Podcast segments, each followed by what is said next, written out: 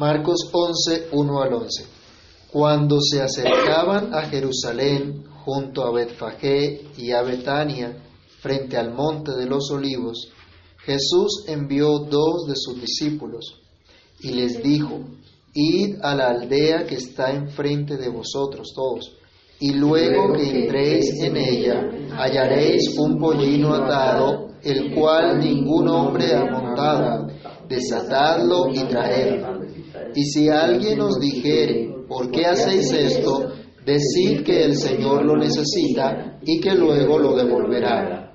Fueron y hallaron el pollino atado afuera de la puerta, en el recodo del camino, y lo desataron. Y unos de los que estaban allí les dijeron, ¿qué hacéis desatando el pollino? Ellos entonces les dijeron como Jesús había mandado, y los dejaron. Y trajeron el pollino a Jesús, y echaron sobre él sus mantos, y se sentó sobre él. También muchos tendían sus mantos por el camino, y otros cortaban ramas de los árboles y las tendían por el camino. Y los que iban delante y los que venían detrás daban voces diciendo, Osana, bendito el que viene en el nombre del Señor. Bendito el reino de nuestro Padre David que viene, Osana en las alturas. Y entró Jesús en Jerusalén y en el templo, y habiendo mirado alrededor todas las cosas, como ya anochecía, se fue a Betania con los doce. Padre que estás en los cielos, en el nombre del Señor Jesús, te damos gracias por tu palabra. Gracias Señor porque tu palabra no vuelve a ti vacía, sino que hace lo que tiene que hacer. Prospera tu palabra en nuestros corazones y permite Señor que aprendamos de ella lo que tú quieres. Dirígenos en todas las cosas, dirige nuestros pensamientos, encamínalos Dios hacia la grandeza de tu poder, hacia tu perfecta voluntad. Por favor Señor, que aprendamos de ti en esta mañana, seamos edificados, consolados, fortalecidos en ti por tu palabra, Dios. En el nombre de Jesús te lo pedimos y te damos muchas gracias. Amén. Pueden tomar asiento, mis hermanos. Inicia en el Evangelio de Marcos el relato de la etapa final del ministerio terrenal de nuestro Señor Jesucristo y él se va a enfocar ahora en lo que conocemos nosotros como la Semana de Pasión. Marcos inicia esta sección entonces con un evento tan importante que los cuatro evangelistas están dando testimonio de ello. Usted mira Mateo, Marcos, Lucas y Juan y encontrará este mismo relato. Algunos complementando o ampliando lo, que ocurrió, pero todos señalando a Jesús como rey, su entrada triunfal en Jerusalén como rey de Israel, que fue aclamado por multitudes, las multitudes que lo habían seguido, que lo habían visto hacer sus obras de, de misericordia por todo lado, por todas partes, y algunos porque supieron también de un evento reciente. Marco no nos relata esto, pero cuando vemos los pasajes paralelos, antes de que entrara el Señor a Jerusalén, había ocurrido algo muy especial, y era que Cristo había resucitado a su amigo Lázaro. La gente supo que había resucitado a Lázaro y estaban a la expectativa y querían saber qué había ocurrido con él y querían conocer a Jesús. La gente se enteró entonces que Jesús venía a Jerusalén y querían venir a recibirlo. Y lo hicieron con gran gozo, con júbilo, un gran alboroto que causó gran conmoción entre los enemigos de Jesús. Inmediatamente los enemigos de Jesús vieron esto, buscaron la manera de cómo prender a Jesús y condenarlo a muerte. Pero todo esto es simplemente cumplimiento de todo lo que el Señor ya había prometido, la que Dios había determinado desde antes de la fundación del mundo. Cada detalle va cumpliendo el propósito que Dios había trazado. Así el Señor va a demostrar que Él es el rey de su pueblo y si tú haces parte del pueblo de Dios, Jesús también es tu rey. Y ese es el título de nuestra reflexión el día de hoy. Jesús es tu rey. Y si Jesús es tu rey, le debes total sujeción y obediencia. Es el primer punto. Si Jesús es tu rey, le debes total sujeción y obediencia. Volvamos a mirar los versículos 1 al 6 de Marcos 11. Se nos dice, cuando se acercaba a Jerusalén, junto a Betfagé y a Betania, frente al, monte de los olivos, Jesús envió dos de sus discípulos y les dijo, id a la aldea que está enfrente de vosotros y luego que entréis en ella hallaréis un pollino atado en el cual ningún hombre ha montado. Desatadlo y traedlo. Y si alguien os dijere, ¿por qué hacéis esto? Decid que el Señor lo necesita y que luego lo devolverá. Fueron y hallaron al pollino atado afuera de la puerta en el recodo del camino y lo desataron. Y uno de los que estaban allí les dijeron, ¿qué hacéis desatando el pollino? Ellos entonces le dijeron como Jesús había mandado y los dejaron. Al leer este pasaje nos damos cuenta que Jesús es el dueño de todo. Él es el dueño de toda la creación. Por eso debemos total sujeción y obediencia. Ya hemos visto en todo el Evangelio de Marcos que las enseñanzas, las obras de Jesús han demostrado que Él es el Hijo de Dios. Acuérdense Marcos 1.1, principio del Evangelio de Jesucristo, Hijo de Dios. Todo nos está indicando, Él es el Hijo de Dios y por lo tanto es Dios mismo. Al ser Dios mismo es el dueño de todo. Vamos al Salmo 24, versículo 1. Salmo 24, versículo 1. Todo este salmo nos está hablando de Dios como el único y verdadero Rey glorioso, el Rey de gloria, que todo le pertenece al Señor. ¿Y cómo comienza el verso 1? ¿Qué dice el verso 1 del Salmo 24? De Jehová es la tierra su plenitud, el mundo y los que en él habitan. Pero sigamos al Salmo 50, versículo 12. Allí también el salmista nos muestra que Dios mismo, hablando, dice que todo le pertenece a Él. Salmo 50, verso 12. Si yo tuviese hambre, no te lo diría a ti, porque mío es el mundo y su plenitud. Todo le pertenece a Dios. Dios fue el que creó todas las cosas. Entonces todo está bajo su poder, todo está bajo su control, todo está bajo su señorío. A Él se sujeta absolutamente todo lo que hay. Cuando Dios hizo la creación, ¿a quién más creó? Al finalizar la creación. Al hombre. También creó al hombre. Entonces, si dice el Señor que de Él es el mundo y su plenitud, ¿eso a más incluye? No solo las cosas que existen, las cosas creadas o inanimadas, los seres vivientes, a nosotros nos incluye. Le pertenecemos a Dios porque Él nos creó. En el caso que nos ocupa hoy, vemos cómo el Señor, eh, en el Evangelio de Marcos se nos dice que un burrito que nadie había montado, que no había sido animal de carga todavía, serviría para cumplir el propósito del Señor, para cumplir una profecía que hablaba acerca de ese rey que vendría al pueblo del Señor. Miremos un momentico en Zacarías, capítulo 9. Y podemos mirar el versículo 9, que habla de lo que haría el Señor, de cómo vendría el rey del pueblo de Dios, el rey de Israel. Zacarías 9:9 dice, Alégrate mucho, hija de Sión, da voces de júbilo, hija de Jerusalén. He aquí tu rey vendrá a ti, justo y salvador, humilde y cabalgando sobre un asno, sobre un pollino, hijo de asna literalmente Jesús está cumpliendo esta profecía, por lo que Dios había anunciado, para, mostrando, para mostrar que Él es ese Rey glorioso, ese, ese Rey de paz. Está el Señor utilizando entonces un animal para el cumplimiento de su propósito. Uno de, las, de, los, de los animales que Él creó sirviendo a su propósito. Se ha dicho de paso entonces aquí que nosotros Simplemente somos administradores y mayordomos de lo que Dios nos ha dado. ¿Y cómo estamos ejerciendo la mayordomía? Si somos mayordomos, ¿cómo estamos ejerciendo la mayordomía del tiempo que Dios nos dio? De los dones, de los talentos, del dinero, de las posesiones, de nuestra vida en general. ¿Tenemos en claro ese entendimiento que Dios es el dueño de absolutamente todas las cosas? Que nada realmente es nuestro, que todo es de Dios que todo le pertenece a Él. Jesús es tu Rey, le debes total sujeción y obediencia porque Él es el dueño de toda la creación. Porque Él demanda total obediencia de sus discípulos. En el relato que acabamos de leer, en los versos que acabamos de volver a leer, el Señor le da un mandamiento a dos de sus discípulos para que vayan y traigan ese pollino que servirá a su propósito de cumplir esta profecía que el Antiguo Testamento daba acerca de Jesús. La instrucción fue clara. ¿Y cómo fue la obediencia de los discípulos entonces?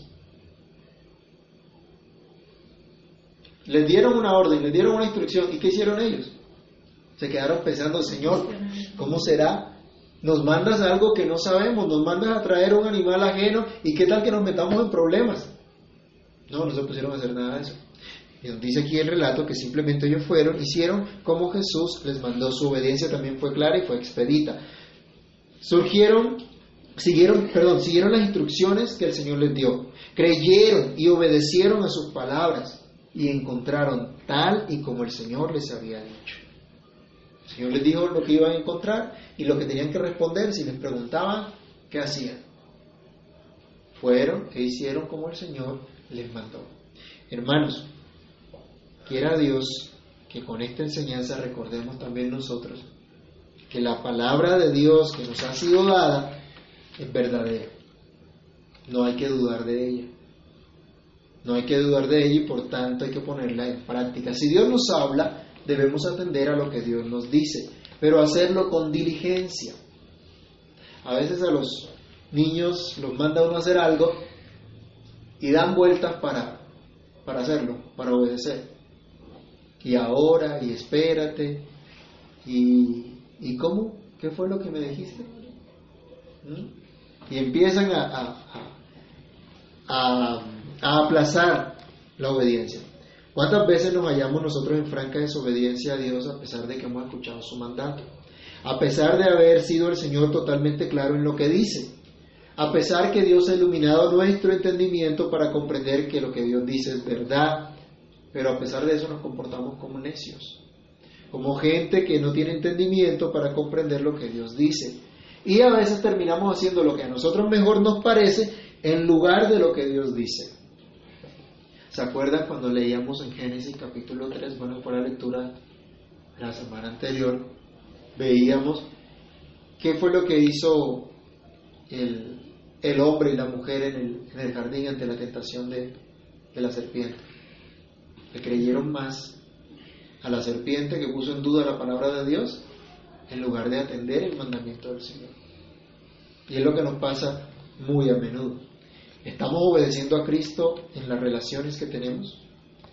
¿Llevamos las relaciones que tenemos de acuerdo a los principios que enseñan las Escrituras? ¿Hay ese compromiso de hacer la voluntad de Dios antes que la nuestra? Si tú eres parte del pueblo de Dios, Jesús es tu rey y le debes total obediencia. Él demanda total entrega de los que han creído. ¿Qué pasó con los dueños de ese animalito? Dijeron, no, eso no te lo llevas, ese es mío. Apenas escucharon el Señor lo necesita, entregaron su posesión al servicio del Señor. Seguramente estas personas sabían de Jesús, le habían escuchado y habían creído en Él y pusieron lo que tenían a su servicio. Reconocer que Jesús es mi rey implica una entrega total a Él, a su causa. Todo lo que soy, todo lo que tengo, le pertenece a Él. Y no estoy diciendo aquí ahora, como algunos de pronto pretenderán, vende todo lo que tienes y tráelo a los fondos de la iglesia para que el pastor viva bien.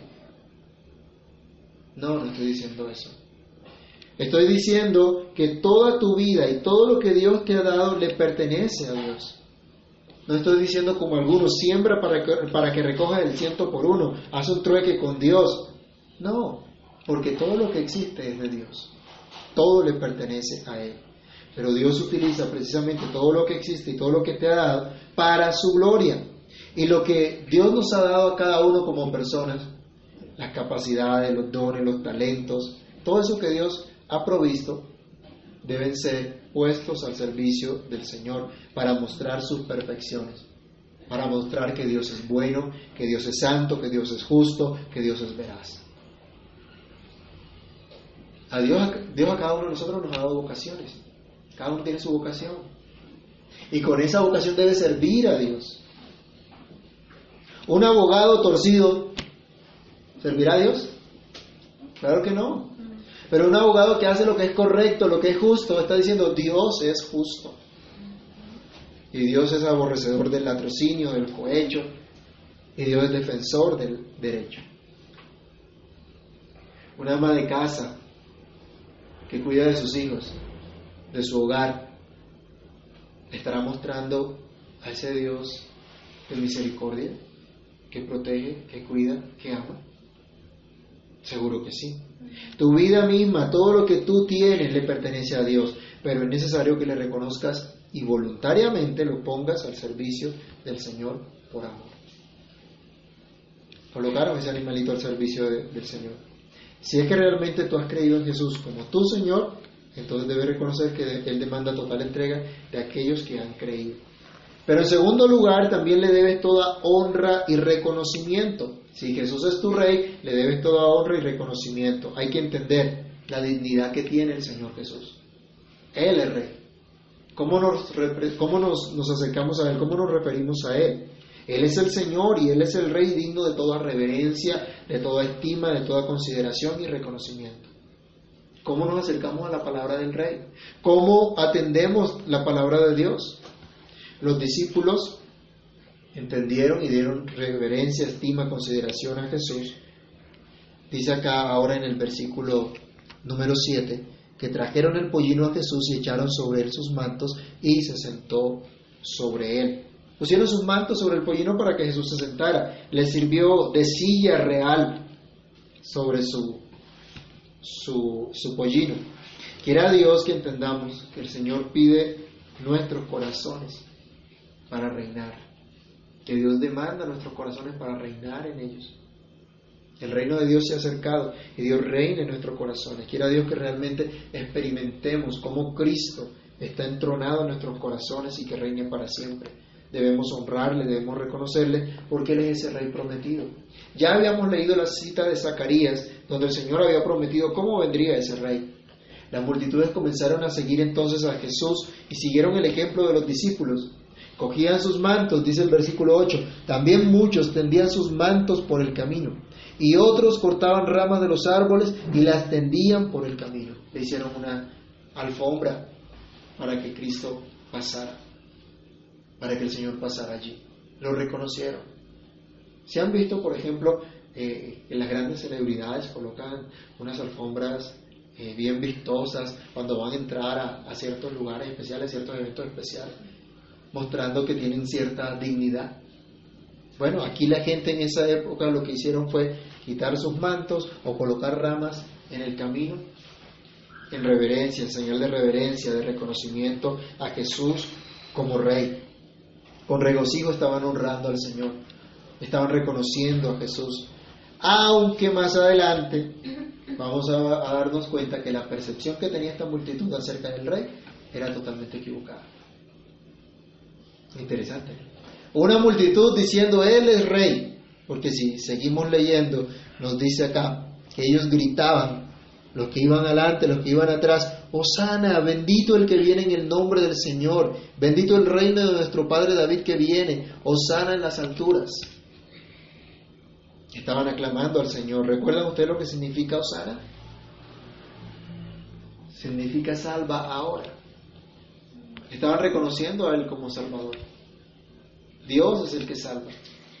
Y bendiciendo el nombre del Señor reconociendo entonces que Él era el que venía en nombre de, Dios. Clamaban por salvación aquel que venía enviado por Dios. Reconocían que Jesús había sido era ese rey prometido que los podía salvar.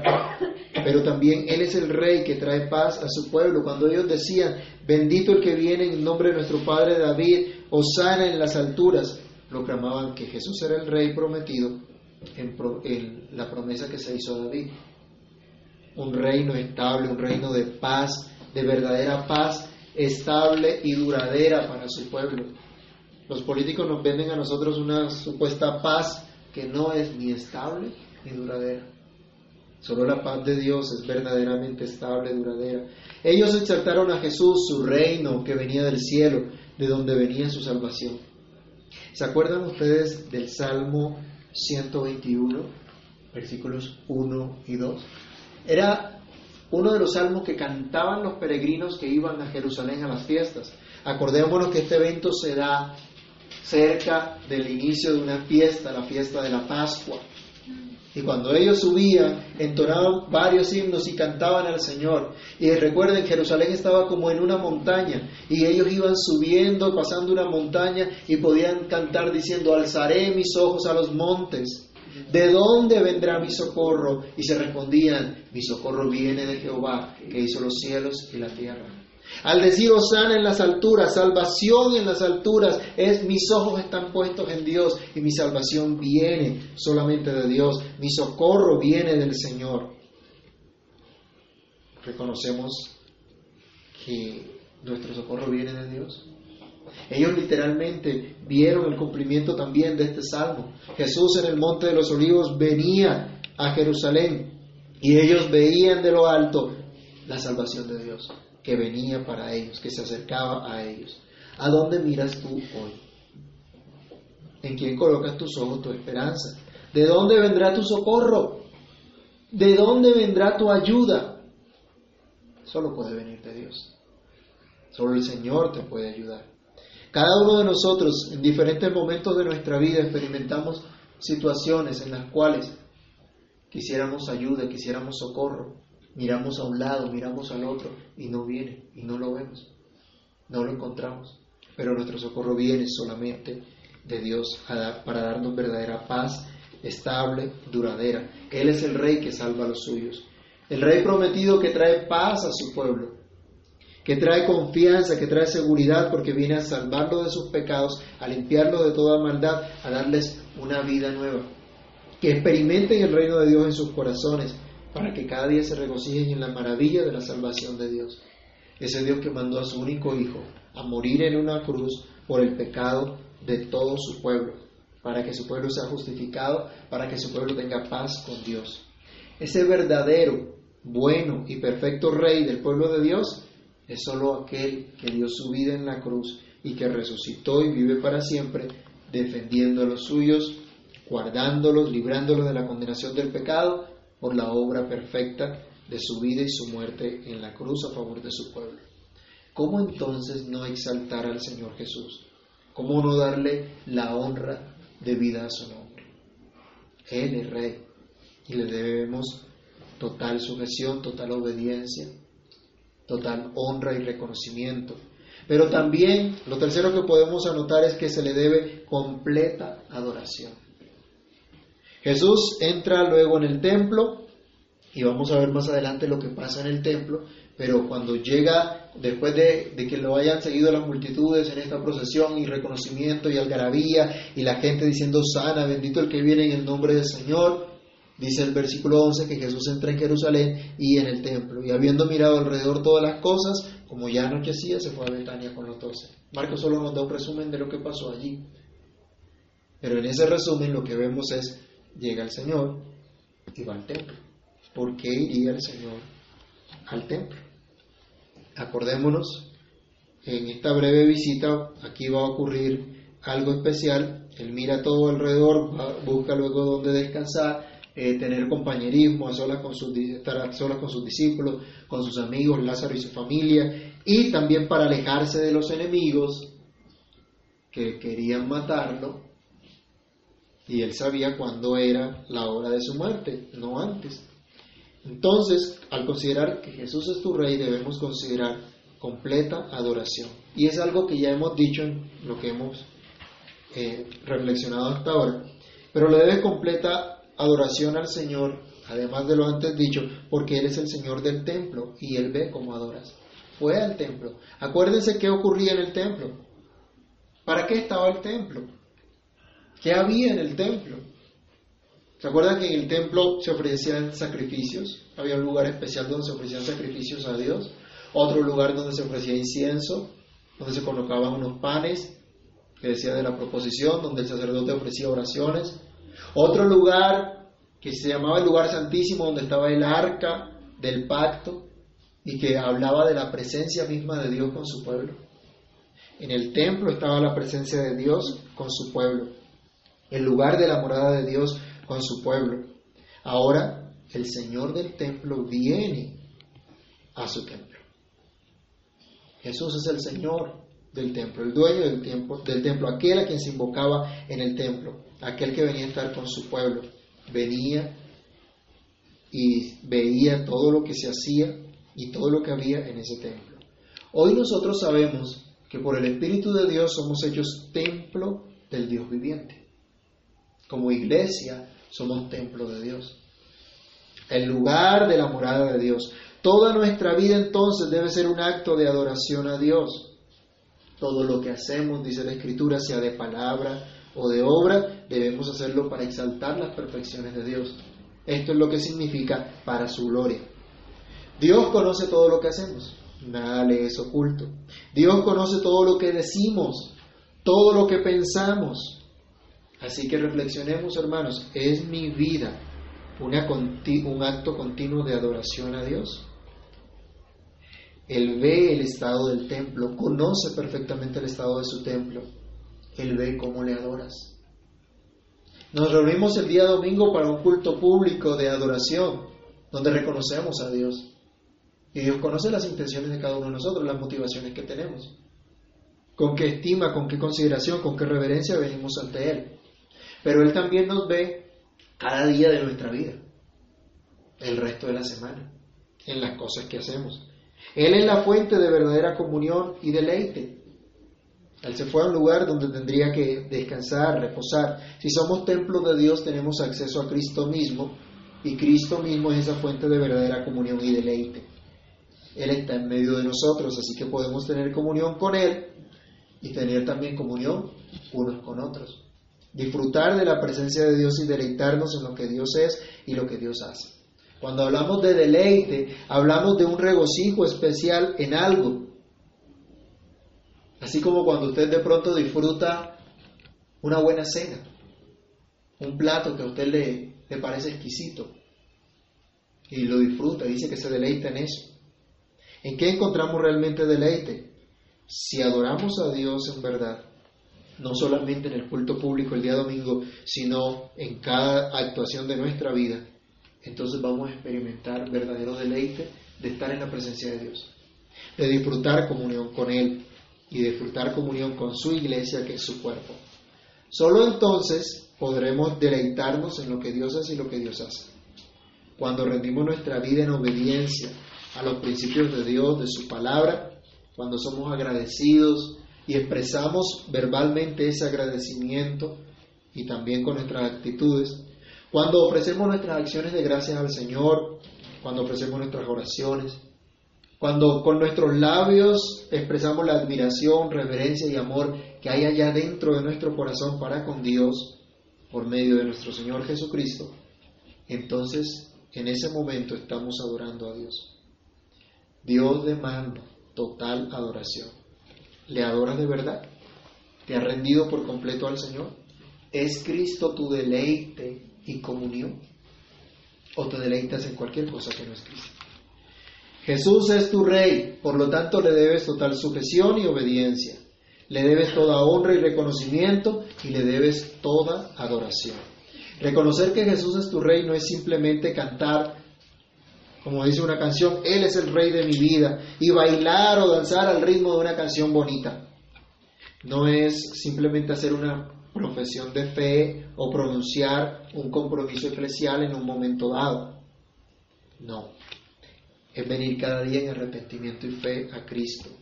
En arrepentimiento por nuestra falta de sujeción, de obediencia, por deshonrar muchas veces su nombre con nuestros pecados, por ser idólatras al rendirnos a nuestros deseos pecaminosos en lugar de rendirnos a la palabra de Dios.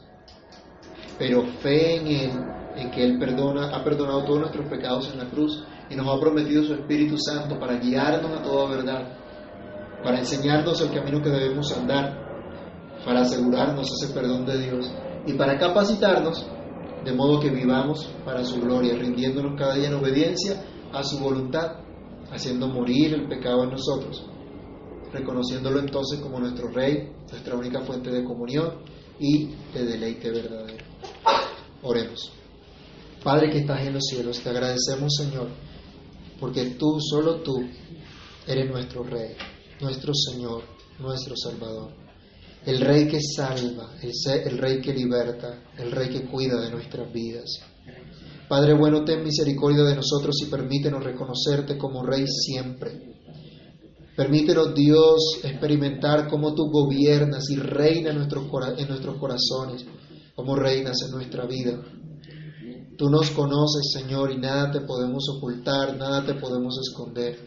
Tú conoces lo que pasa por nuestra mente, por nuestro corazón, los anhelos, los deseos, las preocupaciones que tenemos. Todo, Señor, está delante de ti. Permite que aprendamos a reconocerte como Rey, a adorarte como nuestro Rey, como nuestro Dios, Señor y Salvador. Permítenos, Padre bueno, rendirnos totalmente adorarte, Señor, constantemente con lo que vivimos a diario.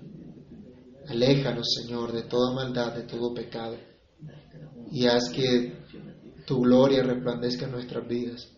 Tu reino, Señor, venga sobre nosotros con poder, y podamos testificar a otros que tú, Señor Jesús, eres el Rey nuestro, el Rey de tu pueblo, el Rey que ha venido a salvar a su pueblo de todos sus pecados. En el nombre del Señor Jesús oramos y te damos muchas gracias. Amén.